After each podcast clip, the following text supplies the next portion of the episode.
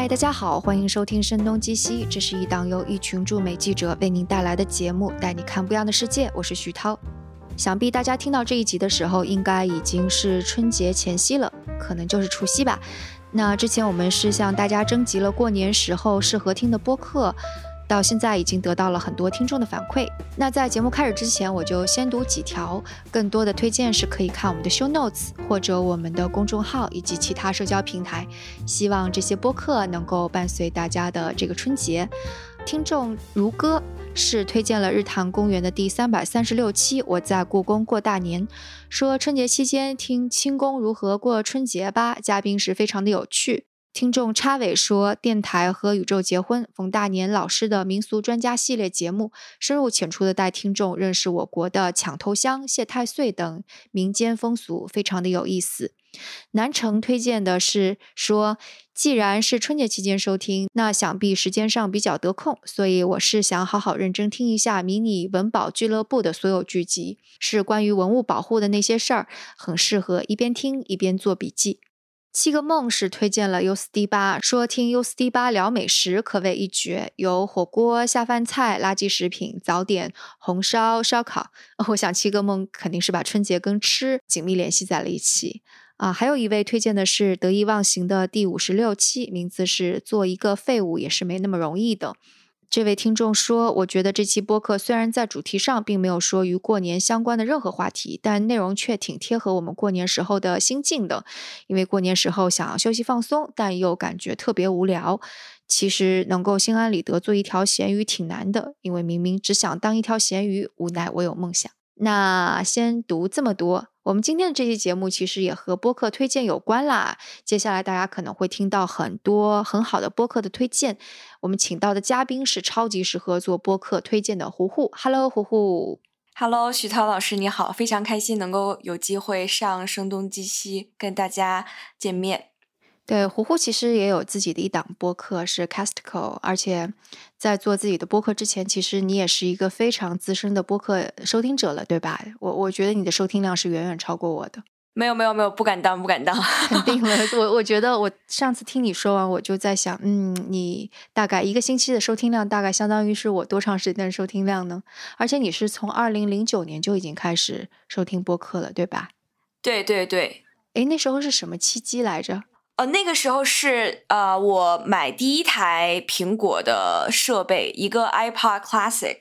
我刚刚今天为了录这期节目，就把这台机器又充好了电，然后拿在手里，刚刚还在翻我之前订的那些节目，就觉得特别特别的怀旧。呃，我当时买了这台机器的原因，是因为我零九年的时候是在大学读书，读大二嘛。嗯。呃，因为我的本科的专业是法语专业，所以其实我们就需要听好多好多的这些外文的材料啊等等，然后就买这样的一个 iPod Classic，为了把所有东西都放进去。买了这台机器之后，因为它容量真的超级大，所以当时就想说，那在网上再找一找，还有什么其他东西可以放进去。第一次在网上找这些信息源的时候，看到了有一篇文章，这是一个在美国读文学博士的一个前辈写给他北大的师弟师妹的。在这篇文章当中，他就提到了，其实播客是一个特别特别精彩的世界。然后怎样去 iTunes 上发现这些播客，怎样去下载这些播客？我看到这篇文章之后，就第一时间去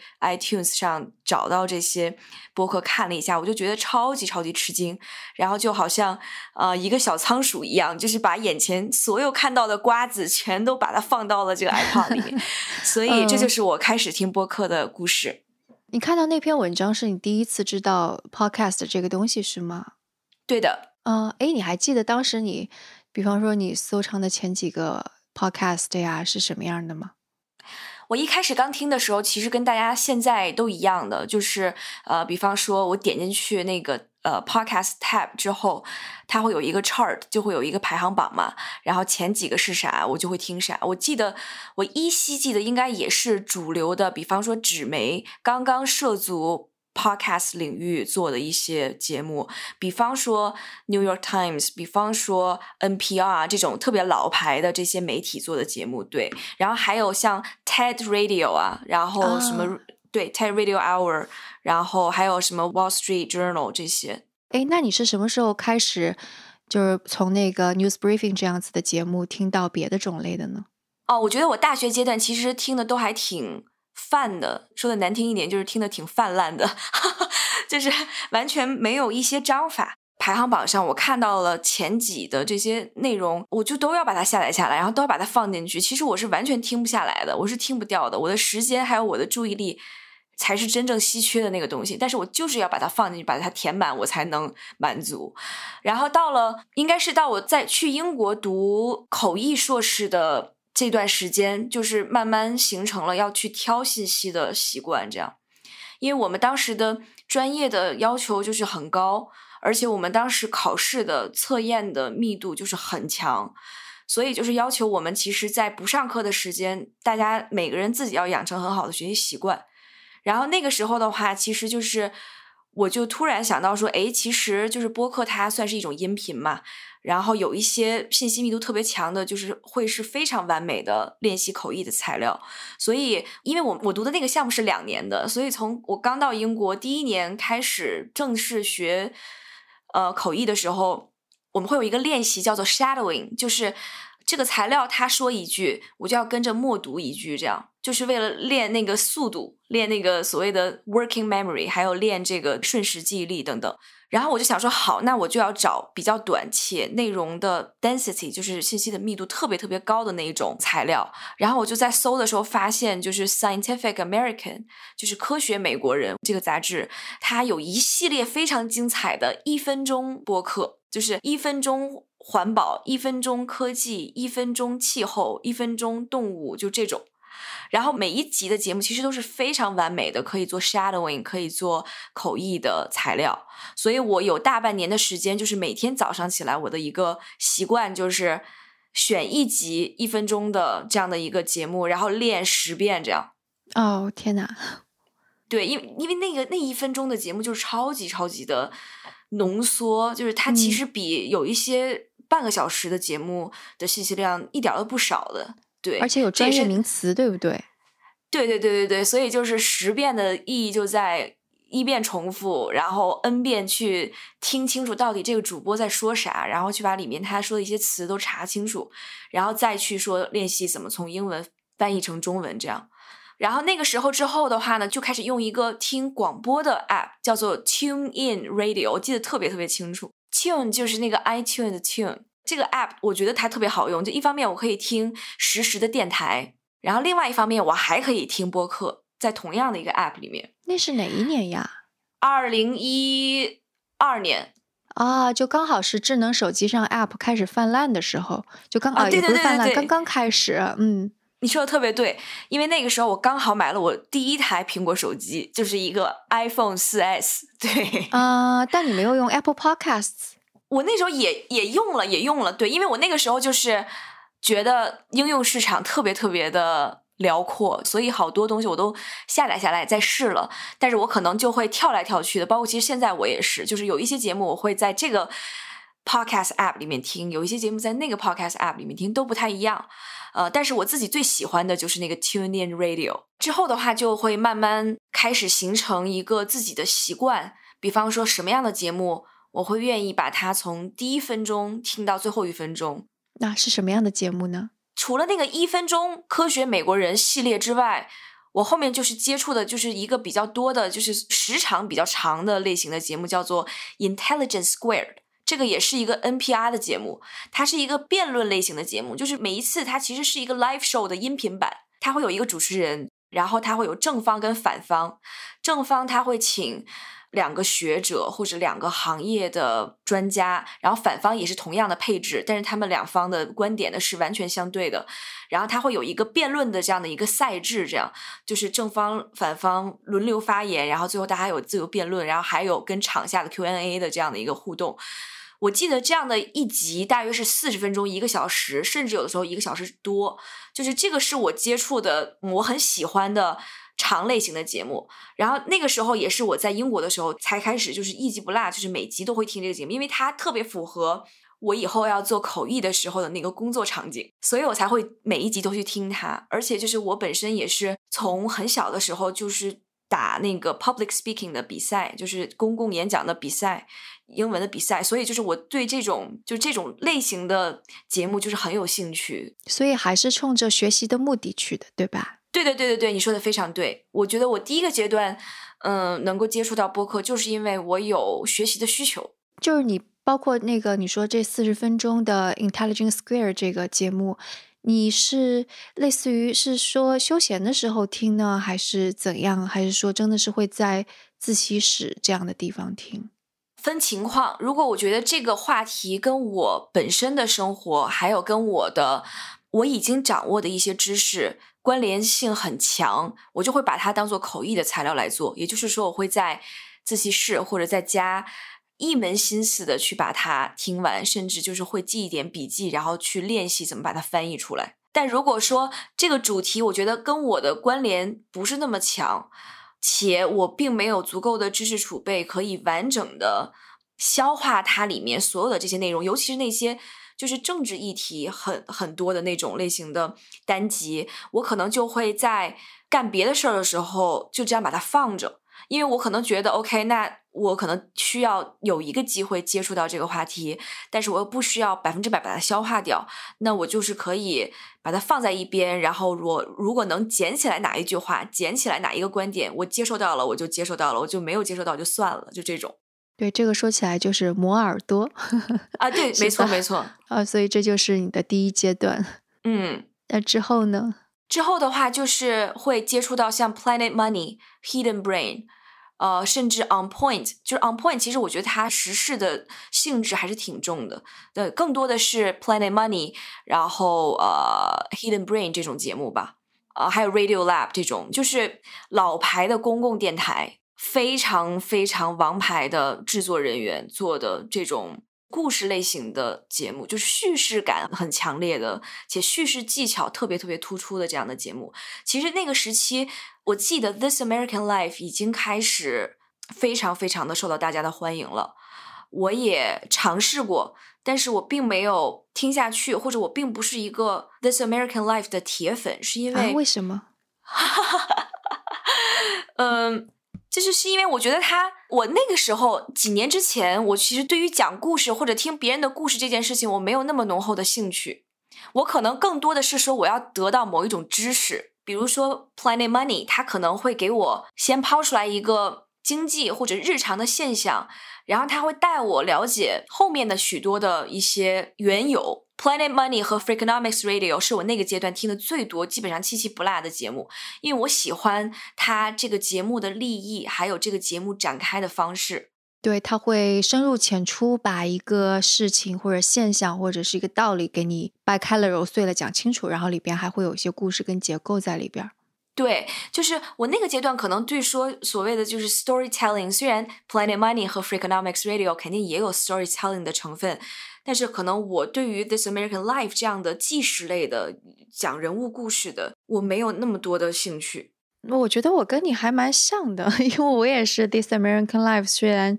就是也会时不时听，但是我就感觉好像对我的吸引力并没有像《Hidden Brain》这样子那么大。对，那徐涛老师，你 你是什么时候开始觉得《This American Life》你必须要听呢？我也没有觉得他必须要听，就通常是，比方说会有朋友丢一期过来，或者是那个，因为开车的时候我定的，他就会就是一期一期往下放嘛，所以有时候开的长了，就已经跳出我选的那些，开始放《This American Life》，我也会听，但是它不会是我首选的。了解，了解，对，我觉得还有另外一个原因，就是可能也跟我。学的专业有一些关系，就是有一些人的声音，我觉得他好像在让我跟他一起远程互动。这个其实也是，就是我到后面做节目，包括听节目，一个非常重要的标准，就是我选择我要把我的时间跟精力花在哪一个集节目上，我很看重的一个特质，就是这节目这个主持人这集节目的策划是不是让我觉得，即使我没有面对面跟这个嘉宾或跟这个主播交流，但是我们通过。播客这种媒介，通过制作的这些工具，我仍然可以跟他互动。诶，这个很微妙，能展开说一下吗？可以，可以。我觉得，比方说 Freakonomics Radio，就是那两位主播，我就觉得每一次听到他们的声音，就会让我很好奇。他们的音色会让我很好奇，表达的措辞，就学外语专业，我们都会说语域，就是我语言的领域或者语言的某一种风格，叫 register，就这个事情，我觉得还是很看重的。我很喜欢他们的这种能够让我觉得。这件事情没有那么复杂，我也可以了解，我也可以知道后面的原理，我甚至可以掌握一些基本的经济的或者是一些社会发展的理论。我就觉得这样的交流的感觉会让我觉得让我很有参与感，或者让我很有自信。这个是一种就像你刚刚说的很微妙，但是特别特别不可或缺的一部分。像 This American Life 的话，我不觉得它。让我会有这种体验，但是我不是在否认它没有给其他听众带来这样的体验。或许很喜欢这档节目的听众也跟我有类似的共鸣吧，在《This American Life》这样的节目当中，包括另外，比方说像《Serial》，就是这种所有的这种呃 True Crime 类的这种 Storytelling 的节目，其实我是一点点兴趣都没有的，因为我我很难有那种代入感，很难跟这个主播产生某种互动。我不会愿意把我自己沉浸在某一种想象当中，去想象当时发生这件事情的场景是如何如何的，所以我就不太会愿意花时间在那些节目上面。我记得你还跟我说过，你也不喜欢那个《Master of Skills》的那个 Reid Hoffman 的主持，对吧？像，但是必须要说的是，像 Reid Hoffman 还有 Tim Ferriss 这两个节目，我是听了很久的，尤其是在我刚刚接触播客的时候。因为我觉得这个很酷很炫，而且一听就是大佬，我觉得这个没有办法让我忽略。但是后面不听的原因是因为逐渐发现了许多更好的节目，那就要把时间跟精力花在刀刃上，就不再听他俩了。你后来说是你不喜欢 Reid Hoffman，是因为什么？是说他的声音太正了，是吗？就是太有距离感了。第一，我觉得我必须要说，我听他的节目的初衷是因为他是一个很成功的科技界的创业者，所以我才会愿意去听他讲，听他采访其他的创业者。但是他的节目的问题呢，是在于呢，第一，他节目里面插太多广告了，我觉得 特别不友好。对，第二就是他节目一开始的那个音效有点太浮夸了，我并不觉得有必要。啊，哎，对，是，但其实我们还真的研究过，他们有学过，觉得这种在前面加一个 tales 的方式，加一个故事的方式，还蛮有意思的。但我可能我的那个我的观点不具有代表性啊啊没有没有我我觉得就 是可能我们的角度不一样，因为你是从一个听众的角度，你是想要跟他发生共鸣的，但是我可能当时看他的时候，我就在想，因为我我当时记得特别清晰的是。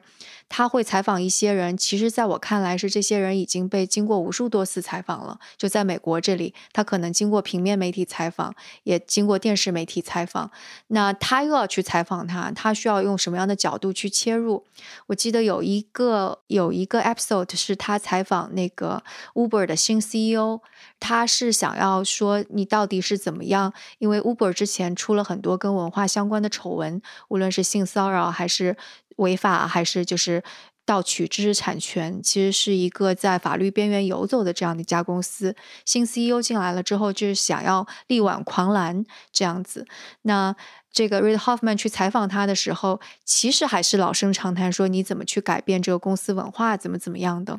但他前面就加了一个故事，但这个故事的。这个整个表达的过程就是爸爸在跟小孩讲故事，说啊，今天我给你讲个故事，讲一个海盗怎么一步一步做大去征服大海，然后但是他们大到某种程度，他们就要变成正规军这样一个故事。但整这个整个故事其实是通过爸爸给小孩子讲睡前故事表达出来的。我当时听到我就说，哦，原来还可以这样加这样一个帽子，就作为一个内容创作者就会觉得很新奇，但可能。对于是不是对于很多听众就会觉得，哎，你你给我绕这么一大圈儿干嘛？你为什么不直击重点？就我能够理解，就是这种的不同的观感吧。不过你刚刚说的，就是主持人所带出的那种感觉，就真的还挺微妙的。因为我记得我刚开始做播客的时候，就声东击西还好，因为声东击西刚开始就朋友对谈嘛，所以你聊成怎么样？就觉得都还好。后来我做硅谷早知道的时候，硅谷早知道给人的感觉不就应该是硅谷吗？然后是有能量的。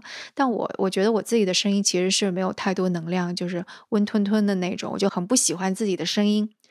然后我会每次要录制之前，我都会去听那个 High Build This。我觉得 Guy Raz 是一个声音特别有能量的人，就他的声音是非常具有色彩的。就听多了，你我会感觉到他有时候他会特意把他的声调扬起来啊，然后 highlight 某个音啊。所以每次就是至少做硅谷早知道的时候，我就会先听听 Guy Raz 是怎么说话的。然后我想象我是 Guy Raz，我是用那种就非常那个有能量的方式去说话。所以就是你刚刚一说说，嗯，就。主持人可能要传递出一些什么东西，然后拉近跟听众之间的距离，我就迅速想到当时 Garaz 给我的一些影响了。我觉得你的声音很好，真的，我是真的是这么觉得的。然后 How I Built This 话也是我某一个阶段每一集都会听的节目，尤其那个时候我已经。从英国毕业回来，然后在北京的互联网公司上班，就是有一段时间就是疯狂的听这个节目，觉得需要在这个节目当中找到许多许多的能量，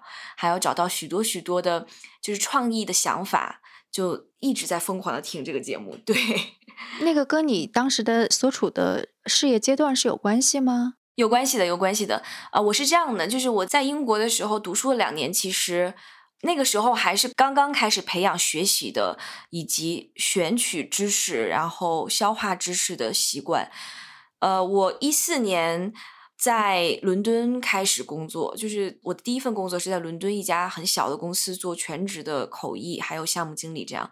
那个时候的话，就是通勤的时候，因为时间比较长，而且有的时候在办公室的时候，就特别需要有一个自己的空间，所以就。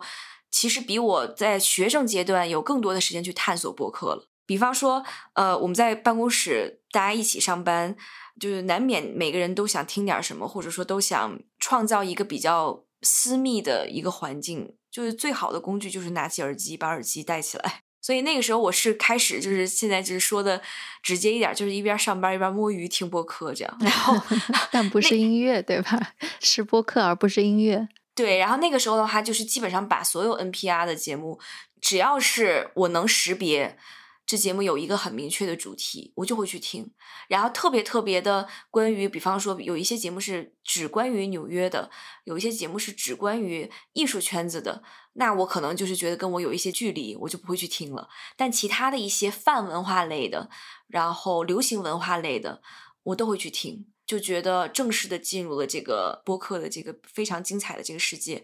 那个时候，Freakonomics 应该是我也是我那个阶段一直都在听的节目。那个时候的话，就觉得已经非常信任他了，就是我完全就是离不开他的那种感觉了，已经。然后我一五年回来上班了之后呢，就觉得说我进入到了一个科技的环境，呃，考虑到我那时候做的事情，而且其实我自己也一直想要。一直在科技产业做下去，所以我就特别需要一些有创业气质的节目，所以就开始各种听。比方说像 Master Scales 也是我那个阶段开始听的，然后 How I Built This 也是我那个阶段开始听的。这样，我还蛮好奇你当时在英国的时候，每天能够有多长时间来听播客的？两三个小时至少是有的。我的这种听播客不是一心一意的听，就我肯定是在做别的事情的时候顺便听。我要么是在通勤，要么是在上班，要么是睡前收拾东西或者做家务等等，我就会戴上耳机听节目。这样，这个我觉得也要得益于我学的专业，就是我们这个学口译专业的有一门手艺就是 multitasking，就是分心，一心二用。对对对对对对对，我要把我这个所有的意识分成几块儿，然后每一块儿要干嘛，然后它我就可以多线程的去做很多很多的事情，这样。就是有的时候，其实也不是说完完全全的百分之百，我就能把这一集节目的东西全部记下来，或者说把它里面所有的关键的知识点，我全部都不需要温习，就都变成我的，不是这样的。就是有一个事情是听得多了之后，作为一个听众，我可以比较敏锐的捞到那些会符合我兴趣的关键的信息点，然后我如果觉得这件事情或者这期节目值得我再去查，值得我再去。反反复复的把这个人在节目当中说的每一个字都抄下来，我会去反复听这期节目的，或者说我会去反复听这个片段的。所以尽管我同时在做着不同的事情，然后再放着播客听，但是其实对于我来讲，这种收听它是非常松散的。对于我来讲，它就相当于是一个过滤器。我最初听到它了以后，我觉得它有意义，我还会再做第二轮、第三轮的这个嗯知识的整理，还有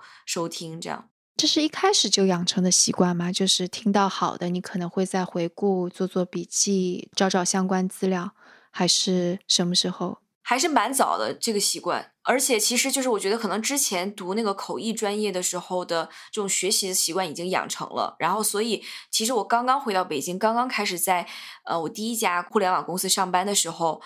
呃我每天早上也都是大约六点多就起来，然后有半个小时的时间做早饭，有整整一个小时的时间听一集，就是精听一集二十到三十分钟的播客，这样方法就是我会拿着笔拿着本儿放着这个。播客就可能听到好的东西，我会瞬间记笔记，然后把它瞬间的一个每一集节目的框架全部整理出来。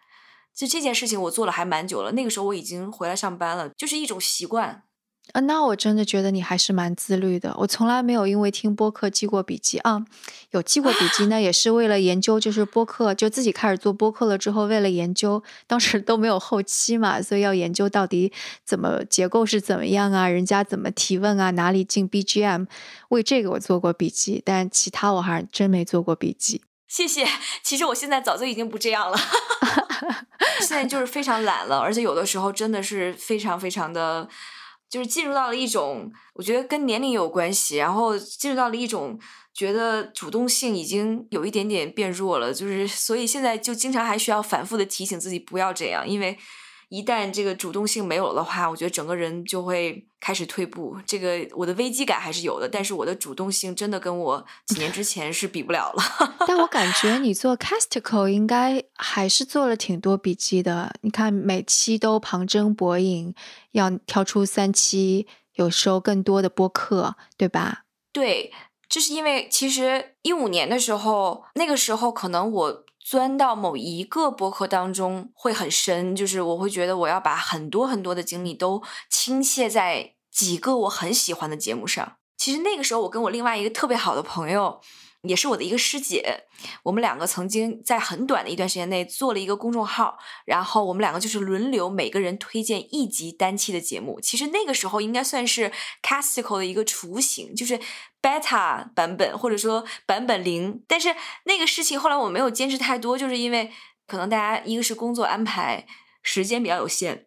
另外的话，就是我们两个做了几次之后，都会觉得说，好像我们在做的事情只是在复述我们挑选的这一集节目，似乎没有太多延展，所以我们就迅速的失去了这件事情的兴趣，然后就没再做了。呃，所以那个时候就是给我。留下了一个问号吧，就是我不是觉得说我不可以再去写，但是我不知道如果我自己没有站到一个更好的角度，把这些内容呈现给大家的话，我有没有必要去写？所以我其实是一直带着这个问号度过了，就是可能一六年、一七年、一八年、一九年这样，因为这段时间刚好也是我一五年回来之后，就差不多那个时间认识了锵锵，就是迟早更新的主播锵锵。就是我其实私下里经常会给我身边周围比较近的朋友发各种播客推荐，就是推荐单集。然后有一些朋友就被我推荐了很多次以后就不再理我，就 就不再理我。就是好啊好啊好啊，就是不再回复我，就是可能觉得一次两次可能还行，觉得比较新鲜。但如果说这个不符合他们本身获取信息的习惯，可能大家也不会觉得有什么兴趣吧。然后呃，锵锵其实也是我。经常推荐文章啊、播客啊、博客啊的这个对象之一，然后他其实就是说，哎，不如你就做一个这个播客怎么样？就是说，你就做一个推荐英文播客的播客。我觉得这是一个很好的想法，但是其实我一直没有说服我自己，因为我不觉得我已经成熟到我可以把很多事情。就像你刚刚讲的，深入浅出的告诉大家，而且还可以很真诚的跟大家互动。我就是一直没有想清这件事情该怎么做，所以我就是一直没有做。我想说，等我什么时候想清楚了，等我什么时候真的能找到自己的位置了，就是不再只用中文去翻译或者说去复述一集两集的节目的时候，那我再做也是可以的。对，所以就是一九年年初的时候，那时候我离开我最后一家供职的科技公司，也是自己注册了一个小的公司，开始做自己的事情，想说那我就开始试试吧，就做了 Casticle 这样。对于没有听过 Casticle 的那我想可能稍微解释一下，就这个的确不是简单的在复述某个英文播客在说些什么。我最欣赏胡胡做的一件事情是，他会围绕某个主题，然后挑出不同的一些播客当中讲的一些观点来论述这个主题，所以就相当于是就在同一个主题下看到更加多元的观点吧。我我真的是蛮喜欢这一种方式的。谢谢徐涛老师的肯定，就是这个方式也是后面慢慢才摸索出来的。然后我也自己会观察，比方说在社交媒体上的一些一些趋势吧。因为其实明显，我觉得这个你的感受和观察肯定会比我深刻的多。就是在大约一年多两年之前，播客这件事情开始慢慢在我们这个环境当中变得流行起来，然后有许多的人也也在同时做推荐播客的事情，对吧？对，所以。我就反复问我自己的问题是：那我也在做这件事情，我怎样做才能更有意义，才能不要浪费大家的时间？这件事情是其实我做这个节目最在意的一个问题。其实就这种方式跟就是我喜欢的读书方式也很类似。只要是我如果我时间多的话，我其实更加喜欢的读书方式就是关于某个主题，我会把相关的书全都拿来看。然后我觉得通常这样子读下来之后，我就会对这个问题有一个。跟读书之前还蛮不一样的观点，就会更加通透一些，所以我特别喜欢这种方式。我觉得这才是可能更加中立的、更加全面的去看待这个世界的一种方式。诶，所以就是你刚刚说到，你回国之后你会比较 prefer，就会更加喜欢听跟商业类、科技类有关的。那后来发生过口味上的改变吗？后来就会觉得说，所有成功人士讲的道理都是一样的，马云一样是吗？当然了，我这个结论下的可能有一点点草率啊，但是就是从我的听众的感觉来讲的话，我第一反应就会觉得有一点腻，所以其实中间我觉得就是断断续续，我就是没有再像之前一样那么狂热的再去追随某一些播客或者某一些主播了，因为我觉得就是感觉有点疲惫这样。但是同时，这个时间呢，就是开始呢，就是所谓的独立播客这个概念开始出现。比方说像 Gimlet 这样的 studio，然后播客的选题还有形式等等，就突然间花样多了起来。那个时候我忘记具体是哪一年我观察到的了，但是就是应该也是在近几年，就是他的那个 startup podcast，我觉得所有喜欢播客的人应该都听过。或者至少听说过他的故事，对吧？这这档节目怎么来的，也会非常非常的投入，就是愿意去追随他创业的这个整个的这个过程嘛。然后那个时候我就觉得天呐，好奇妙啊！然后就开始想说，好，那我又要去探索一下，还有没有类似这样的节目，或者说还有没有呃类似这样的形式等等。后来就慢慢发现，其实像 NPR 这样的。呃，传统的广播电台也在开始出现转型，就是他们讲故事的方式，他们选材也慢慢变得细腻起来。诶，比方说呢，就是就是你说的转型更细腻的，有例子吗？比方说，我在听第一季的《Invisibilia》的时候，觉得特别好，我就想说特别细腻。就比方说，每一期节目当中选的那个 featured 故事，就是主题的故事，然后以及他们去邀请其他一些心理学的专家学者去讲后面的这些理论啊，然后他们怎么去抛出问题啊，我就觉得特别棒。我最喜欢的一点就是说，这样的节目不会教我做某一件事情，换句话说，他不会告诉我说 OK，那。有一个目标，你一定要达成。那达成这个目标，你一定要走这条路。就他不会让我有这种感觉，他给我相当于是创造了许多想象的空间，让我自己去想说，通过这样的一个小的事情，我应该带走什么，或者说，如果我也同样处于在那样的一个境况之下，我可能会做什么样的选择？就是这种留白会让我觉得特别特别特别的有意思，也会让我花更多的时间再去听这些节目。我对这个节目印象不是很深了，但是我知道像 Hidden Brain，它也是通过什么心理学啊、社会科学去解读一个。就这两个节目的差别在哪儿呀？他们的风格？呃，Hidden Brain 应该是一直在播的，Invisibilia 是一季一季的。然后 Hidden Brain 的话，其实我觉得更偏向于大众科学。然后 Invisibilia 的话，其实它可能偏向于就是我们所说的这个 mental health，我觉得就是心理健康啊，就更加 focus。一些对，而且有的时候我们会在 Invisibilia 这个节目当中发现一些更能调动人类情感，和调动我们情绪的一些线索。所以这就是我觉得他这这个节目非常微妙的地方，就是其实我作为一个听众，可能我都无法想象背后的这些制作人员花多少心血去策划这些节目。我马上要再重新把它捡起来听一下，就是还是很值得听的。就是对对对，就他有很多心思。但是像 Hidden Brain、像 Planet Money，我听到某一个阶段后，我就觉得说，其实我还知道后面还有别的，好像这个人没有跟我讲，觉得他太浅了，是吗？对对对，就觉得说 OK，那就先停一停，不再听这样。对，我觉得 Hidden Brain，我现在就是一个是他好像每年。当中，他也不是说一直在播，他当中会把老的一些翻出来播。然后现在我听的就觉得他的主题似乎有点穷尽了，就没有像最开始听的那么惊艳了，也会有这种感觉。所以好像最近我听 Hidden Brain 听的也有点不那么带劲儿了。还有其他的一些比较王牌的节目，比方说那个 Ninety Nine Percent Invisible。这个也是非常非常老牌的节目，然后还有像 Radio Lab 这种特别特别王牌的节目，对于现在的我此刻的我来讲，它甚至都是一个选题的灵感来源。就是我不太想再把它放到 Casticle 作为主题节目去推，但是我可以在它的这些以往的节目当中去找到一些选题的角度。这样，他们做的真的发布的节目的量也很大，有一些非常非常奇奇怪怪的话题。我搜出来的只能是 ninety nine percent invisible 这样，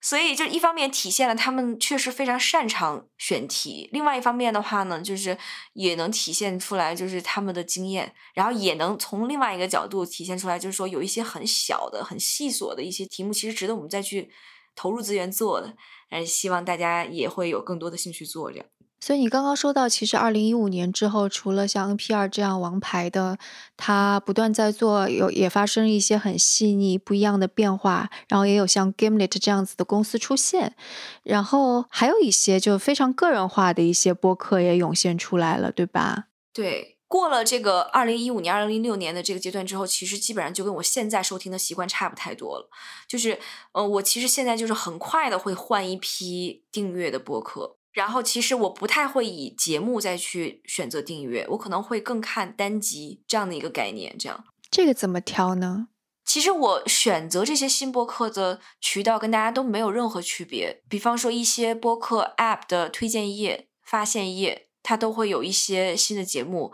放上去，我会去听。我其实回到国内之后的这几年。对我帮助更大的是，其实我的 Twitter 的关注的列表，其实是我所有基本上代表了我大部分、绝大部分的信息来源。对比方说，我关注在 Twitter 上关注的人，他可能提到了某一个节目，或者提到了某一个主播，我会去点进去，再先做一点点小小的调研，然后再去听。这样就是开始变得不再只是说只看排行榜前几，然后我就一定要订阅，然后我要每一集都要听，不是这样，就是可能会。在我固定的信息源的基础之上，给每一个节目或者某一集比较新的节目一个试用的时间，我就很在意。比方说，我点进去最新的一集，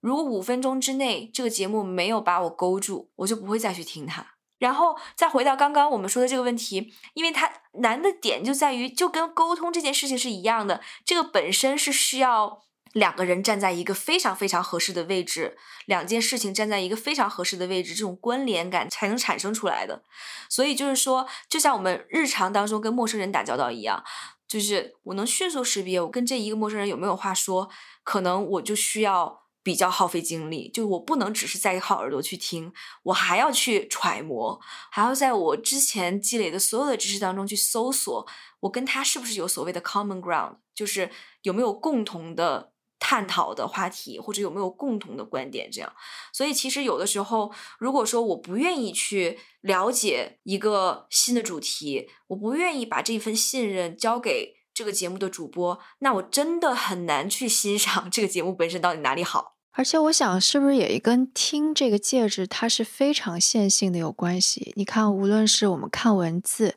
还是看一个视频图片。其实它不是线性的，你可以一刷刷到底，你可以剧透一下，你可以把进度条拉到后面。视频你基本上能够只猜出个大概来，但听这个东西，你即使把进度条拉到后面，你听到的依然是一个点状的东西，你是没有办法剧透很多东西，你没有办法得到一个概览。所以我觉得这个过程就使得你在最开头你看到的永远是非常小的一部分信息，这也是使得你觉得你没有办法深入知道它盖帽是怎么样，你就会更加倾向于去听那些你更加信任的那些声音，因为你知道你把时间交给信任的人，你不会失望，你就很害怕说我我交给了这个线性的只是一点点信息的，我听完了会不会失望？就可能这也有关系。这样一说，就感觉我们做播客的人好辛苦呀。我感觉可能从零九年到现在十年过去，你肯定在很多想法上啊，或者 mindset 思维模式上会有改变。你你会意识到哪些可能是播客给你带来的吗？我觉得最大的一个体会就是，当我个人有一些情绪上的起伏的时候，呃，播客其实。缓解了我许多情绪上的苦恼跟焦躁，因为比方说像 Invisibilia，像那个有一段时间猛听 The The Best of Our Knowledge，就是它也是一个美国的公广广播电台的王牌的 节目，对。然后还有呃像 Love Letters，就是它是一个讲感情的情感类的节目，我就是每一集都听过了。这些节目它让我知道，原来这个世界上有。这样多不同的人，且这些人都有这样的苦恼，且他们都以某种形式度过了很困难的阶段。那其实我也可以，就是我觉得会让我有这种感同身受的体会。然后播客也会激发我更有这种情感上的敏锐度吧。我觉得，因为我要迅速的进入状态，比方说，我作为一个听众，我要迅速的进入这个状态，找到说这期节目值不值得听，我就一定要打开我的感官，然后我就一定要用力的去体会。所以就是，比方说像播客当中有一些故事，我就会听得多了，我就更快的进入状态，然后我就更快能感知到这些人在说什么，然后我就会感情就会变得更加充沛 啊，就是特别会共情。对对对，没错，就是变得更加 empathetic。哎，那就因为我我理解播客，它其实是还是更加碎片。它虽然不像 social media 一样碎片，但它还是相比书籍会更碎片的嘛。就对的，你会感受到它的碎片，然后你要怎么把它给整合起来呢？或者你你选书吗？呃，我相对于听播客来讲，那绝对是看书看的更少。就是我现在整个的时间花在这些内容上的话，就是播客跟 newsletter 应该是并列第一的。然后就是呃一些经典的杂志的数字版，比方说像《New Yorker》啊，然后比方说《New York Times》这种报纸啊，然后《Guardian》啊，《Atlantic》这种对这种的电子版的这些长的文章，然后才是书。就是精力有限，对，这其实特别不好。为什么不好呢？就是前不久刚好就是有一个契机，其实我是给一个朋友的项目做一个事情，然后他其实一直都是在纸媒，就是他跟书打交道打了许多年了，所以他是非常非常。老道且眼光甚至非常毒辣的这个资深的编辑，然后我在给他做事的过程当中，其实我也在想说，能不能把声音这种媒介融合进去？但是最后的效果就是声音其实是特别低效的，跟纸媒、跟书籍，尤其严肃的书籍去比。所以再回到你刚才那个问题的话，碎片化带来的苦恼，我现在仍然在尝试解决，就不能说完整的解决，只是说现在会有意识的花时间，可能往。书上面去转移，然后尽快的就是去更新我听播客的周期。就比方说，如果我觉得这些播客我完全觉得它太水了，或者说这个阶段我不需要它了，那我要更快的把它舍弃，而不是惯性。比方说，哦，这节目我之前喜欢，它又更新了，那我今天就听它，就不要这样。哦，还有另外一个事情的话，就是从时长的角度来看，我现在特别特别喜欢长播客。其实我有一个阶段特别讨厌长播客啊，是吗？嗯，对，这个这个变化是在哪里？我是从二零一九年年末开始觉得长播课太妙了，就是 在一七、一八、一九年年初这三年的时候，我都觉得天呐，长播课有这么多话要讲吗？其实那时候我就有偏见，嗯，那个时候是我自己听的不够多，然后也没有太多耐心，所以我觉得长播课是非常低效的。但是其实我就是今年陆陆续续听了一些节目之后，我觉得长播课太好了。比方说，其实二零二零年就是我听了很多那个呃叫 The Artificial Intelligence Podcast，他是一个就是一个科学家，他叫 Lex Friedman，太喜欢他了。他是属于那种标准的书呆子，就是那种特别极客的那种那种风格。他说话有点木，但是他每一次请来的嘉宾都是科学界的泰斗，就是都是那种。很有名的，且对世界的科技的发展都有很多贡献的那些人，也有一些就是时下。比较引人注目的科技的创业者，这个也有啊。他就是每一期节目都一个多钟，然后甚至三个钟，然后 两个两个钟，这个都很正常。我会喜欢听他这个节目，我就觉得非常连贯。我就会觉得是说，好，那假设今天我要去见一个这么有重量级的人物，我跟他是只交谈二十分钟或者三十分钟就完了吗？肯定不是，我就恨不得可能要跟他交流四五个小时，对吧？所以我觉得像这样的重量级的人物，需要花时间去了解他，所以我就会愿意去尝试听更多的 long form podcast。其实我就是从 Lex Friedman 开始接受更多的 long form podcast，而且相当于是那个 Lex Friedman 帮你去提出了有质量的问题，而且是逼着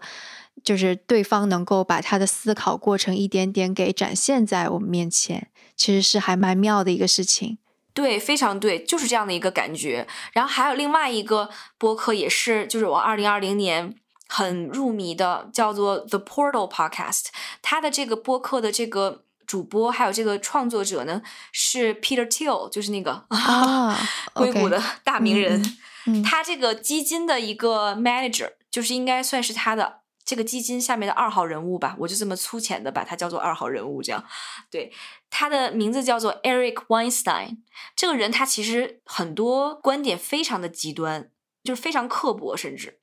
我不是说同意他所有的观点，但是我觉得他敢这样讲，我就愿意去听。他是一个有学识的人，那他为什么有这么多的学识，且有这么多的经验，他在某一些事情上的看法还这么极端呢？而且有的时候极端也不是说一下子就极端，而是在他演变的过程当中，可能就是前面几步哦，我觉得还是挺对的，结果突然就会变得很极端。就是这个转变发生在哪里，我就觉得特别有意思，然后我就愿意去听他。我觉得就是后面因为听得多了以后，就是我对于不同内容的不同人物的不同个性的那个接纳程度也变宽了。可能这个也是刚刚你问我就是播客。改变了我什么的第一点，我共情能力强嘛，就确实是，就是觉得更有更有包容性，就是想知道为什么这个人说这个话，他有这样的背景，为什么他可以 说出这样的话，或者一些小孩儿 Generation Z，就是那种十几岁的青少年，也有很多人开始做播客，然后吵吵闹闹的就做一集，然后也是洋洋洒洒四五十分钟，在干嘛，在干嘛？就是就有的时候会好奇，就想要去了解这样，然后想要去听他们的一些想法。就在他们的答案当中和对话当中寻找答案吧。对对对对，我觉得这一点还重要的，而且可能跟国内现在比起来的话，美国的确能够涉及到的话题光谱是非常非常广的，就可能有一些中国不太可能去涉及的，比方说政治啊、宗教啊这些，就恰恰很多很多的思辨跟辩论的方式，就领域都发生在这些领域，所以就还是蛮蛮有意思的吧。我真的觉得，就是现在越来越短平快，其实是没有办法把思辨跟思考的过程、论证的过程完完整整展现在你的面前。而且，即使展现在一篇文章当中去，其实很少有人会去认真把它读完吧。就是像我这样，我现在觉得我自己能够认真读完的长文章，其实也越来越少了。我要不就真的就直接去看书了，就去听书了。所以，可能播客就如果做得好的话，它能够把这些思辨的过程全都展现出来，其实是非常迷人的一个过程。它其实是相当于是给我们的就是越来越缺失的公共话语当中塞进去了原来应该有的这些讨论。嗯，其实这样的一个媒介，如果放在知道或者比较珍惜这种所谓信息民主化 的这个人的手中，他应该会就物尽其用吧。我觉得就是。尝试在这样的媒介当中释放它最大的潜力，从而制造最大程度的影响。这样，所以就会比较，就是在做内容或者在讲话的时候，就是可能虽然从观点上看，有一些人不能同意这些观点，但他在整个论证的过程或者表达的过程，其实是非常非常仔细的。那就是快要收尾的时候，要不要说一个你最近在播客当中听到的，给予你还蛮大启发的观点？这两天刚好，其实是就是在过去的这一周末，呃，我在我每一期都第一时间看的一个中文的 newsletter，它的名字叫做 Platform Thinking。这份 newsletter 的作者就是 Neil 张张宁，他其实在各大社交媒体媒体上大家也可以找得到他。他推荐了一集来自 The Knowledge Project 的节目。这一期节目呢，就这个 The Knowledge Project 的主播采访了 Automatic 的 founder。Automatic 是什么公司呢？是 WordPress 的那个哦，WordPress 是吗？对对对对，OK，那家公对对对对，Automatic 是他的母公司，嗯，对。然后还有比较近的一个新闻是，他们收购了那个 Tumblr。这个 founder 的名字应该叫 Matt，然后姓氏我记不得了，有一点长。